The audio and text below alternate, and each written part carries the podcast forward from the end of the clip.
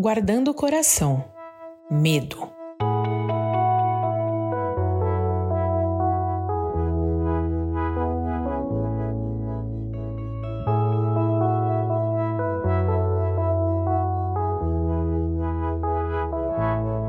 Do que você tem medo?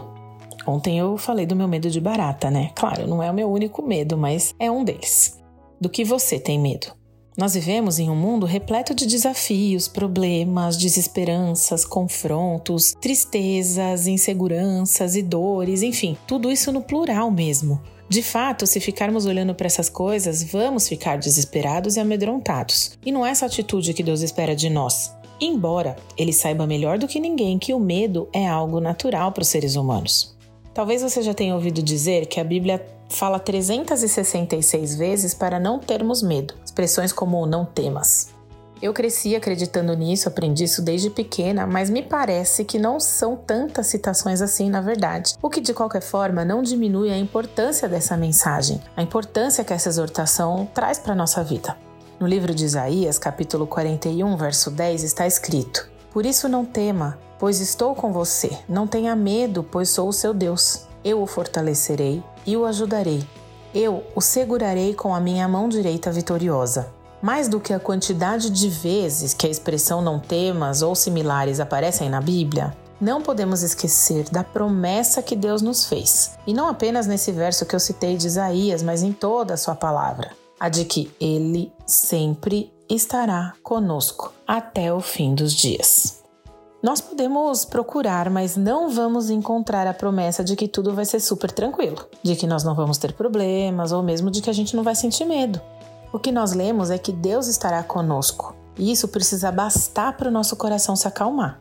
Deus é tudo o que nós precisamos, inclusive para vencer o medo.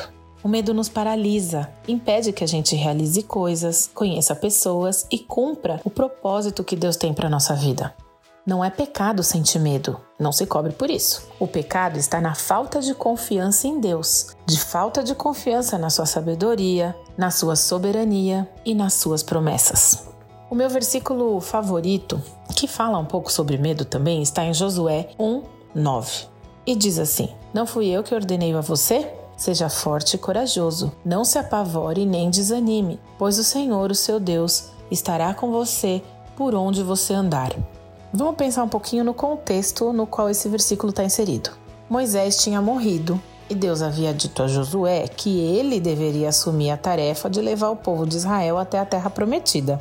Não era assim uma caminhadinha simples, né? Tinha o Rio Jordão no meio do caminho, um povo todo para coordenar e organizar. Os desafios desse líder eram inúmeros. Na verdade, ninguém sabia ao certo quando essa jornada ia terminar, que inimigos eles iam enfrentar, qual batalhas eles iam encontrar no caminho. E assumir o lugar de Moisés com o peso né, dessa liderança também não era nada simples para Josué. Obviamente, ele estava temeroso, ele se achava incapaz de cumprir aquela tarefa e Deus sabia disso. Tanto que falou para ele não temer, porque ele estaria com Josué, ajudando Josué a cumprir essa promessa que havia feito o povo, que Deus havia feito ao povo. E Josué cumpriu essa missão. Ele levou o povo até a terra prometida e morreu aos 110 anos. E só para lembrar, o povo andou por 40 anos pelo deserto até que finalmente chegasse à terra que Deus havia prometido não sem dificuldades, não sem guerra, sem sofrimento, sem perdas. E Josué não teve muita opção, né? Vamos combinar. Deus mandou e ele obedeceu, com dúvidas, se sentindo incapaz, com medo, mas ele foi. Aliás, será que o mesmo medo que nos paralisa, nos faz tomar decisões erradas e nos deixa desesperados, também pode ser bom? Até certo ponto, sim, porque ele nos serve de alerta, nos protege de perigos, ajuda a evitar o mal e também nos lembra que sem Deus nós estamos perdidos.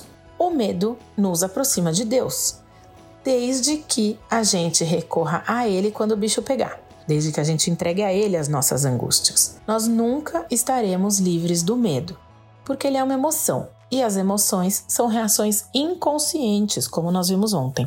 Então, devemos buscar em Deus e em Suas promessas a força e a coragem para enfrentarmos os nossos medos.